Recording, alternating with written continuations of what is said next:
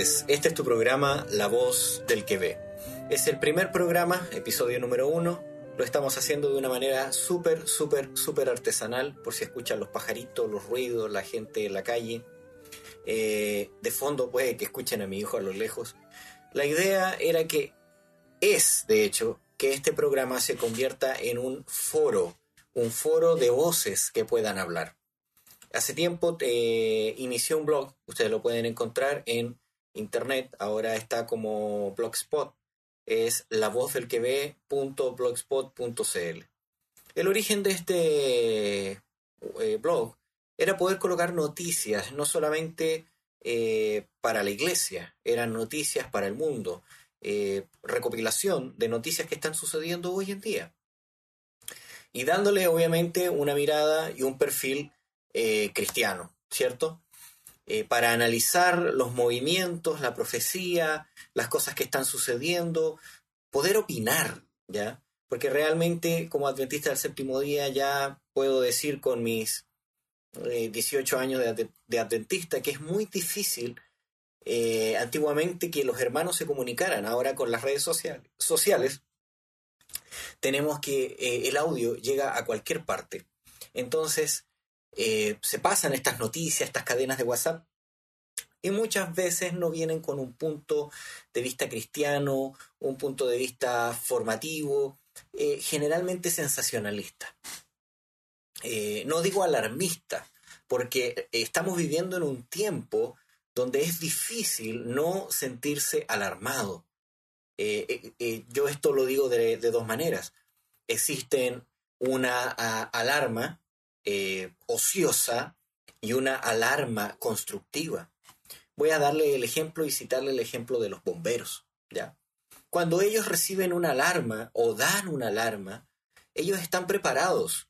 Ellos toman, se ponen sus ropas, se ponen sus cosas y salen a combatir el fuego.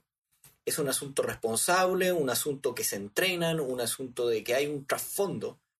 Y esa alarma que ellos dan eh, es benéfica, ¿ya? Pero hay alarmas, porque la alarma no tiene una carga moral, eso quiero que lo entiendan, sino que viene la persona que no está preparada, que no es madura, que no es bombero, y obviamente, ¿qué hace con esta alarma? Si vive en la población donde se dio la alarma de incendio, agarra su celular, va a filmar, va a grabar, y generalmente en vez de ser una ayuda, va a ser un estorbo y va a colocar estas noticias, las va a subir, ¿cierto?, a Twitter, a Facebook y, y no fue aporte. A lo más con entregar la información. Entonces, el problema, mi hermano, no es la alarma. Por eso no digo alarmismo. Eh, el problema es, ¿estás preparado para actuar de una manera razonable frente a las alarmas que las noticias entregan? Le das cuando tú transmites a otros la noticia, le das un perfil constructivo. O simplemente eres como esas personas que, graban, y, o peor, que corren de un lado para otro gritando fuego, fuego, fuego, pero del fuego y fuego y fuego no haces nada más. Me disculpen, tengo un vecino que tiene un perro que pasa ladrando, pero eh, eh, la idea es que esto sea natural. Justamente este podcast quiero que ustedes lo hagan suyo, que ustedes me manden sus grabaciones, que ustedes me manden sus comentarios, sus estudios bíblicos. Eh, ¿Para qué? Para que tengan voz y voto en Internet, para que ustedes puedan transmitir su información. Yo sé que hay muchos hermanos que estudian hoy en día la palabra, la profecía, las noticias, y tienen mucho para compartir, pero lamentablemente no tienen quizás los conocimientos técnicos, ¿ya? Me encantaría, eh, hay, un programa, de hecho, eh, de teléfono que lo graban en Estados Unidos y las personas eh, se contactan, si no me equivoco es Red Despierta Pueblo Mío o algo así. Y me pareció muy interesante porque ponen el contacto y van llamando diferentes personas, bueno, que son calificadas para edificar. ¿ya? Estamos en la etapa en que tenemos pleno Internet y debemos hacer uso de estas herramientas de comunicación porque el día de mañana no vamos a tener esta instancia. Quería comentarles eh, en este primer podcast algunas noticias que yo creo que en el programa del día domingo, Prisma Bíblico, de, hecho los invito, eh, voy a tocar un poco, pero muchas veces no da el tiempo para eso.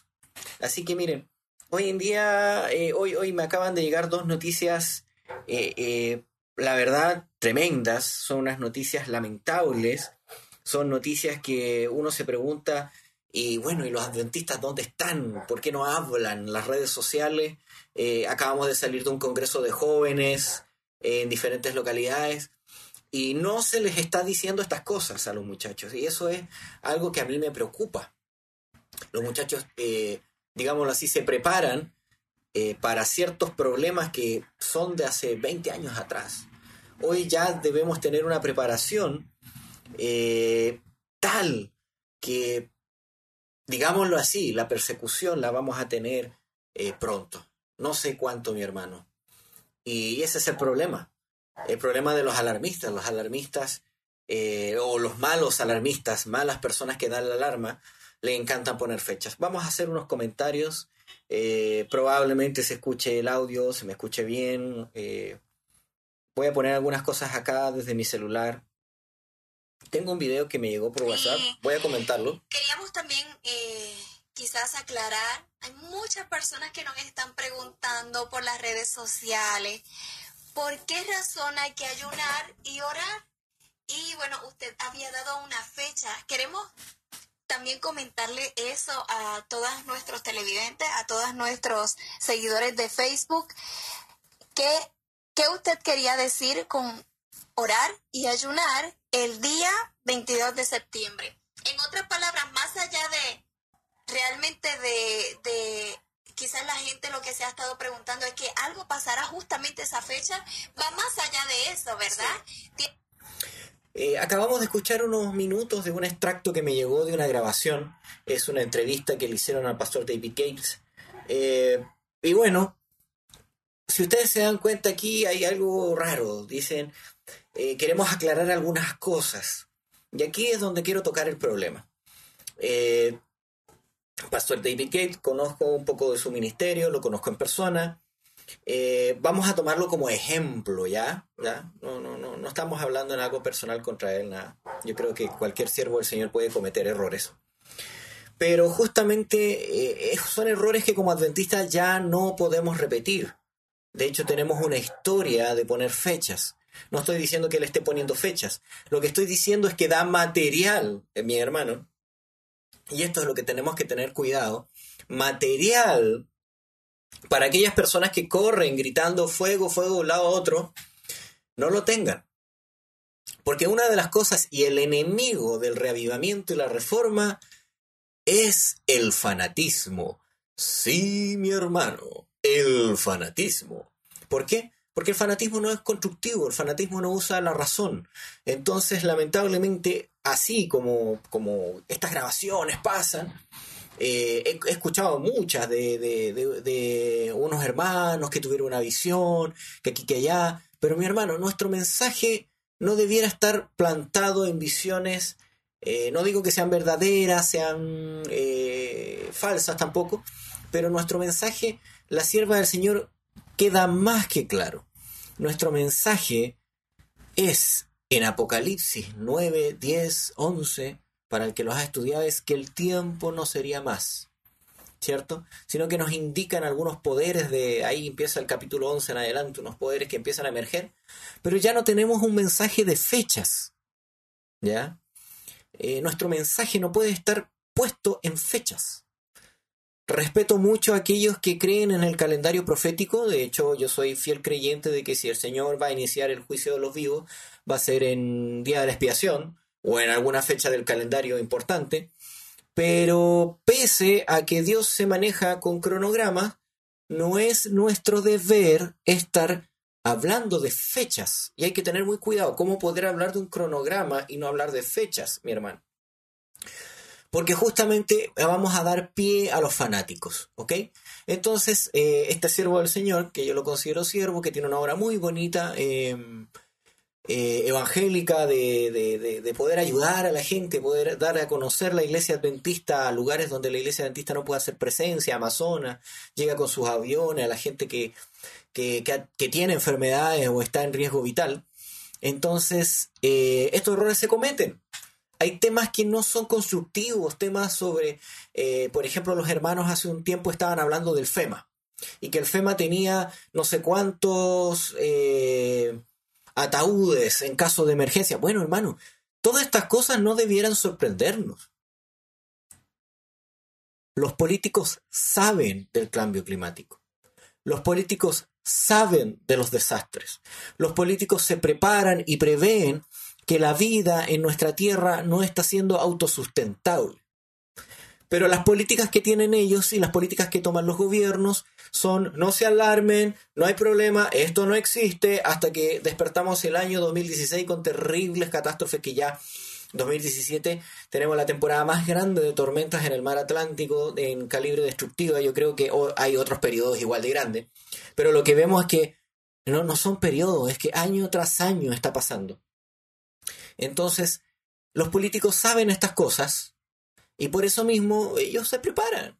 Pero nosotros que sabemos estas cosas no podemos centrar nuestro evangelio, por ejemplo, eh, en, los ataúdes del FEMA, en los centros de reclusión, o estar hablando de que la Iglesia Católica nos va a perseguir. Hermano, hay temas que son de adventistas para cuando hacemos sobremesa, cuando hablamos el sábado de la tarde, pero los adventistas del séptimo día debemos darnos a conocer porque somos los que entendemos los tiempos las señales y no hablamos de manera fanática, sino que hablamos con cosas objetivas. Sí, usted me oyó, objetivas. ¿Objetivas para quién? Para aquellos que reciben el mensaje. Porque no estamos llamados a predicarle a la iglesia. A la iglesia hay un mensaje particular que se llama mensaje del testigo fiel. Pero para el mundo estamos llamados a predicar el mensaje de los tres ángeles. Y debemos predicar todo lo que esté comprendido en el mensaje de los tres ángeles. Y si queremos predicar otro mensaje además de los tres ángeles, tenemos que predicar el de la reforma pro salud, que es el brazo derecho. Entonces, mi hermano, no se desvíe. Lo que gusta el diablo es desviar a la iglesia. Nosotros debemos estar monitorizando las leyes que van en contra de la libertad de conciencia, porque estas son la imagen de la bestia, la unión de la iglesia y Estado, la ley dominical. Entonces nos vamos a estar perdiendo los eventos relevantes porque estamos poniéndonos eh, o estamos predicando o estamos mirando mucho los eventos que sabíamos que iban a pasar. Hay algunas cosas que tenemos que predicarlas porque son señales, por ejemplo, las señales naturales. Nosotros sabemos que van a caer meteoritos, por ejemplo, en las visiones de la hermana White, que se habla en eventos de los últimos días, y en otras visiones que va a haber una destrucción por meteoritos y van a haber un casa o conjuntos residenciales que van a expresar. Eh, nosotros no sabíamos estas cosas y los adventistas dicen, bueno, eh, no pensábamos que iban a ser tan pronto. Ahí tenemos una señal y esas señales se predican. Pero no vamos a estar hablando de todo tenemos que filtrar un poco, ¿ya? Tenemos que filtrar en lo que está sustentado en la palabra de Dios, en alguna profecía, o lo que está sustentado realmente en páginas conspiracionalistas, por ejemplo. Hay muchas cosas que ha hablado Salfate, estas cosas que está hablando Haroldo Maciel, por ejemplo, y está llamando a la gente que va a haber un gran megaterremoto. Hermano, nosotros sabemos que deben haber estas cosas, pero, ¿de qué nos sirve caer en ese juego si no le explicamos a la gente el por qué van a suceder estas cosas y que no importa cuánta provisión haga humana si es que no se arrepienten y entregan su corazón a Cristo? Bueno, obviamente como dato razonable podemos enseñar a la ciudadanía las cosas que tenemos que guardar en caso de emergencia, ¿cierto? Por el conocimiento que nosotros tenemos, tener eh, raciones, agua, eh, porque eso es propio de personas que creen que el fin llega. ¿Se imaginan un adventista que llegue el fin y tiene destrucción, no tiene agua, no tiene raciones, no tiene nada? Y uno le pregunta, oye, pero si usted sabía que estas cosas van a suceder, la pregunta es, ¿creyeron? Imagínense, mi hermano. Vamos a continuar escuchando una parte que es interesante de, de este audio que me mandaron tiene que ver quizás de forma simbólica con que de acuerdo al calendario eh, judío, ¿verdad? Sabemos que siempre cosas pasan de acuerdo al calendario de Dios. Dios siempre actúa de acuerdo con su calendario. siempre lo ha hecho en el pasado y no hay duda que va a seguir haciéndolo en el futuro. Entonces, el día de expiación de 1844, él empezó el juicio, la investigación, el juicio investigador de los muertos. Y cuando pase a los vivos, sin duda, va a ser en otro día de expiación, porque él hace todo de acuerdo con su calendario. Y Amos, Amos 3.7 dice que él no hará nada sin informar a sus siervos los profetas. que lo revela a sus siervos los profetas. ¿Qué, qué? Aquí quiero aclarar algo. Es verdad, yo creo que Dios no hará nada que sin que lo explique a sus siervos los profetas. Pero aquí, mi hermano, podemos tener un poco de divergencia. Pero él ya lo explicó. A su sierva profeta Ellen White, a su siervo profeta Juan, a sus siervos profetas, ya le explicó que el fin del tiempo de la gracia sería como ladrón en la noche. Simplemente íbamos a ver las señales pero no iba a bajar del ángel un cielo diciendo, disculpen que ponga un poco de ironía, así como, oh, he comenzado el juicio de los vivos. No, al contrario, dice que estarán bebiendo, dándose en casamiento, van a estar comiendo, bebiendo, haciendo sus cosas y su vida regular, y se habrá cerrado el tiempo de gracia. Digámoslo así, de la misma manera va a comenzar el juicio de los vivos. ¿Quiénes se van a dar cuenta? Aquellos que ven las señales, no aquellos que están detrás de una fecha. Porque ir detrás de una fecha no es el espíritu el cual nos dijo Jesús que debíamos tener. Él fue claro, el día y la hora nadie la sabe. De todos estos eventos finales teníamos periodos, tenemos cronogramas sin fechas pero no tenemos una fecha específica. Si el Señor comenzara su juicio en otra fecha, ¿habría algún problema? Yo les hago esta pregunta, mi hermano. No, porque el Señor es Señor de todo y hace lo que Él quiere cuando Él quiere y nadie le puede decir nada, dice Daniel capítulo 4, ¿cierto? Entonces, ¿a qué nos llamó el Señor a estar pendientes a las señales, ¿ya? Y hay señales que están marcando una alarma. Y la iglesia tiene conocimiento más allá. Ve otras señales más poderosas que son la unión de la iglesia con el Estado y que el Estado quiera interrumpir los servicios de la libre conciencia. Esa es la señal más fuerte. ¿Por qué? Porque es la que abre paso a la ley dominical y para nosotros, nosotros sabemos que antes de que entre la ley dominical deben haber reformas, constituciones deben cambiar, deben haber un montón de leyes que deben ser aparejadas para que el día que hay una ley dominical pueda ser así como una bomba de racimo, para los chinelos no entienden, lo entienden, que comience en Estados Unidos y vaya como tac, tac, tac, tac, tac, tac, tac, tac, tac, sucediendo país tras país la ONU lo acoge y se vuelve una ley dominical universal. Entonces quiero compartir otras noticias que debieran hacernos ayunar, orar y que son reales, concisas y que me, me, sorprenden. De hecho, en Chile está pasando una ley mordaza. Sí, mi hermano, una ley mordaza donde tú no vas a poder predicar y decir que la homosexualidad es pecado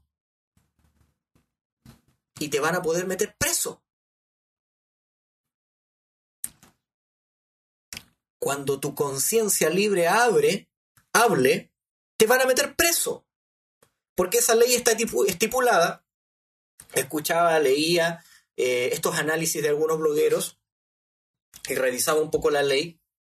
No se basa en lo que un, eh, un juez de manera subjetiva catalogue como odio, como violencia, como incitación, sino lo que sienta una tercera persona de esta incitación. Es decir, si tú hablas algo, esa persona se siente amenazada, que tú estás incitando al odio, bueno, te puede demandar. Y aquí pueden entrar políticos, eh, no vas a poder hablar en contra de políticos, no vas a poder hablar en contra de leyes, no vas a poder hablar en contra de personas o de sus ideologías. Porque no se trata de hablar en contra de la persona, se trata de hablar en contra que algo Dios estipuló que es pecado. Y van a decir, bueno, ¿quién lo dice? Dios y Dios, bueno. Y vamos a entrar en una discusión en que el Estado quiere normar las ideas y los pensamientos de la persona. Decirle qué es violencia y qué no. Y aquí, mi hermano, ¿se imaginan cuando estas leyes las quieren aplicar a las iglesias? Cuando una iglesia no predique del amor, no predique de la amistad, no predique de la tolerancia, sino que les diga que sus días están contados porque caída, caída está Babilonia. ¿Se dan cuenta, mi hermano? Pero eso no va más allá, o sea, eso no queda hasta aquí. Usted no está quizás tomando las proporciones bíblicas de estos eventos. Entonces cuando yo dudo y digo, no, quizás yo le estoy poniendo mucho, viene un hermano y me manda otra noticia que me ha dejado perplejo, mi hermano. Y yo te la voy a leer. Me la acaban de mandar, está en la tercera.com. La estoy abriendo aquí en mi celular. Dice, gobierno presentará por primera vez una propuesta sobre esta materia ante Naciones Unidas. ¿Cuál? Mira, mi hermano, Chile ingresa proyecto para que la ONU monitoree trato hacia las minorías sexuales. Cuando tú abres una puerta legal, no la puedes cerrar. Hoy son las minorías sexuales, mañana son los talibanes cristianos. Mañana es normar la conciencia. Mañana es normar por medio de lo que crean el Concilio Mundial de Iglesias. ¿Me entiende? ¿Me está entendiendo? Dice, será la segunda vez en la historia que se aborde este tema de manera oficial en la Organización de Naciones Unidas y será la primera vez que Chile lidere una iniciativa. Chile lidere una iniciativa es por eso que condecoran a Bachelet. Es por eso que se la van a llevar a trabajar. Leía la noticia hace unos días. Se la van a llevar a trabajar a la ONU. De hecho, ya tiene su futuro asegurado porque es una persona que tiene una fe. Ella es masona. Y ella tiene una fe como masona. Nosotros sabemos y estamos advertidos lo que dicen eh, los libros proféticos, los testimonios sobre las sociedades secretas. Y lo que quieren es privarte de tus libertades. ¿Cómo te libertan? O sea, ¿cómo te quitan tus libertades? Bueno, haciéndote tener miedo. Bueno, teniendo que regir la conciencia, haciendo cosas. ¿Para qué? Para que estas libertades tú las entregues por tu propia voluntad. Mi hermano, esto es, terrible, dice. Eh, y será la primera vez que Chile diera una, una, iniciativa formal al respecto, a más tardar el próximo 24 de septiembre. Miren, miren, 24 de septiembre el gobierno presentará ante el Consejo de Derechos Humanos de la ONU una propuesta para alertar sobre el trato que reciben las minorías sexuales en todos los países que integran el organismo internacional. O sea, yo no sé qué le ofrecieron a esta mujer, no sé cuánto dinero le ofrecieron, no sé cuántas ventajas, no sé si, si le ofrecieron tener una estatua, pasar a la inmortalidad, porque algunas personas no se mueven por dinero, se mueven por esta inmortalidad de la historia, ¿cierto? Dice, se trata de los denominados proyectos de resolución, iniciativas que pueden ingresar todos los países miembros para recomendar acciones concretas contra otros estados. O sea, la soberanía de Chile se la meten al bolsillo y ahora la ONU va a ser la conciencia de Chile en cuanto respecta a estas materias. Y si empieza estas materias, ¿por qué no, bueno, legislar sobre otras materias? ¿Por qué no legislar sobre las religiones que son consideradas sectas y peligrosas para el mundo, que incitan al odio, no a las minorías sexuales, porque inicialmente van a iniciar eh, incitar eh, odio contra las minorías sexuales, después contra los políticos, después contra las leyes, después contra el Estado, después contra la humanidad, y bueno, después son personas no gratas para el mundo. ¿Usted me entiende? ¿No? ¿Usted entiende lo que le estoy diciendo? Discúlpeme que me excite un poquito, este no es prisma bíblico, de hecho por eso lo estoy haciendo a nivel de podcast, pero es interesante ver cómo el mundo avanza para restringir las libertades de conciencia. Hay un capítulo en el conflicto de los siglos que se llama conciencia amenazada. Libertades amenazadas, ¿cierto? Dependiendo de la versión que tengamos del conflicto. Y justamente es algo nefasto y algo que Chile está liderando. ¿Por qué? Mi hermano, porque en este momento somos la cuna y la base de los millennials, millennials que no conocen la historia, millennials que no saben la base de la libertad de la conciencia, de los principios, porque hemos sido un experimento de ciertas ideologías desde los tiempos de la Guerra Fría. Nosotros sabemos que se confrontaron acá en Chile dos ideologías, eh, y no es la ideología del libre mercado, mi estimado, hay, hay cosas más atrás, eh, y el marxismo, así de simple. Y hay un, justamente un documental que sacamos en la página de YouTube que se llama eh, Detrás del arco iris, un plan de ingeniería social de Chile, para que ustedes vean cómo también se trabaja en materia de moral, en la moral, en la materia de la parte espiritual de tus hijos. Cómo estas leyes eh, a favor de la infancia, en su ADN está implícito en que la familia ya no es la moral. La familia no es lo que dicta lo que es bueno y malo, sino que ahora, justamente como lo está tratando de llevar Michelle Bachelet, es la ONU y la moral de un grupo de personas las que nos establecen qué es lo que es lo bueno y qué es lo que es lo malo.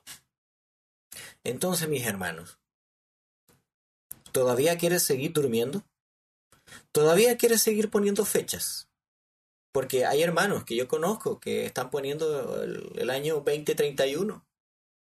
Vemos los, eh, los huracanes, los tifones. De hecho, les invito justamente a Prisma Bíblico el día domingo, que vamos a hablar de este tema. Y la pregunta es, cuando el hombre tiene miedo, cuando se le mueve el piso, cuando el viento le lleva a la casa, ¿en quién confía? ¿Dónde busca ayuda? Mi hermano, lo que Dios estableció para que fuera una advertencia y buscara en su corazón, los hombres se endurecen y buscan a los hombres para que le solucionen el problema. Y los hombres para poder solucionarle los problemas necesitan poder. Y con el poder, luego, quieren sojuzgar la conciencia y las libertades de la gente. Es cosa de revisar la ley patriota. Cuando, después de las Torres Gemelas, todos los políticos que analizaron esta ley patriota saben que les metieron un tremendo caballo de Troya. ¿Cómo lo firmaron? Por el miedo miedo al terrorismo. El miedo hace muchas cosas en una población. El miedo lleva a los saqueos. El miedo lleva a muchas cosas. Para hablar un poco más de las señales, eh, les voy a almorzar un poquito de lo que hablamos eh, o vamos a hablar el domingo. Mis hermanos, ¿usted ha pensado todos los gastos económicos que han tenido todas estas destrucciones naturales? trillón. Un trillón de dólares, mi hermano. Trillón. Yo creo que más. Porque hasta donde se puede calcular. Y la pregunta es, ¿cómo está la economía hoy en día para aguantar estos embates naturales? Porque es el hombre el que destruye la tierra, ¿no? Hay peligro, mi hermano. Los marcadores están en rojo, más que nunca. No se debe predicar paz ni seguridad. Es momento donde usted se suba al arca del Señor para que guarde a su familia y empiece a ver, mi hermano, dónde va a pasar el tiempo de angustia previo. Hay un plan del Señor para cualquier persona, para toda persona. Y en ese plan el Señor estipuló que debíamos preparar lugar para el tiempo de angustia previo. Ese lugar nos vamos a sustentar a través de lo, lo, que nosotros hayamos preparado. Por eso es el consejo de la hermana White de vivir en el campo aquellos que viven en el campo van a sostener a los que no pudiendo, eh, no teniendo tiempo, no teniendo quizás la oportunidad, no pudieron comprar campos. Tú, mi hermano que vives en el campo, ¿cultivas excesos? Excesos digo, ¿por qué? Para poder recibir gente. ¿Tienes lugares para poder recibir? Cada uno tiene que trabajar en base a lo que el Señor le ha dado en consejos. Es tiempo de vivir en el arca del Señor, en el arca del Señor que ha preparado. Se lo digo mi hermano, para mí es terriblemente difícil vivir en la ciudad. ¿Por qué? Por cómo está hoy en día la ciudad. Pero sepan bien que en mi país es terriblemente difícil comprar. Y es difícil ponernos de acuerdo entre hermanos. es tiempo para que oremos y podamos despejar las separaciones que nos dividen.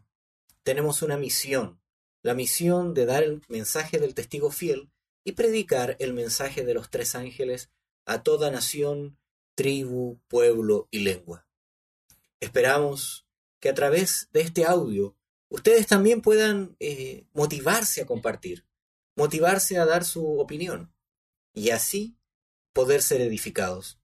Eh, pueden haber opiniones mucho más profundas y más lógicas y más llenas del Espíritu Santo que la mía.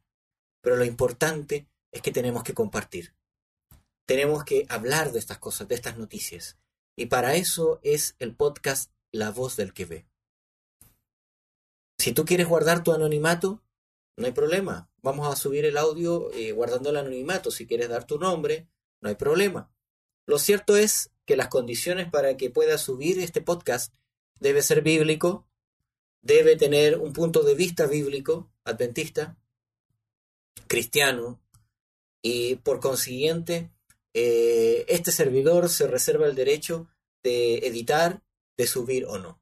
Si no tienes un ambiente correcto de grabación, bueno, con un celular o manos libres y alguna aplicación de grabación que sea lo suficientemente buena para qué? Para mandarme un buen audio. Eh, a fin de que eh, yo lo pueda filtrar acá y le saque el ruido. Así que nos despedimos en esta primera edición eh, de comentarios de la voz del que ve.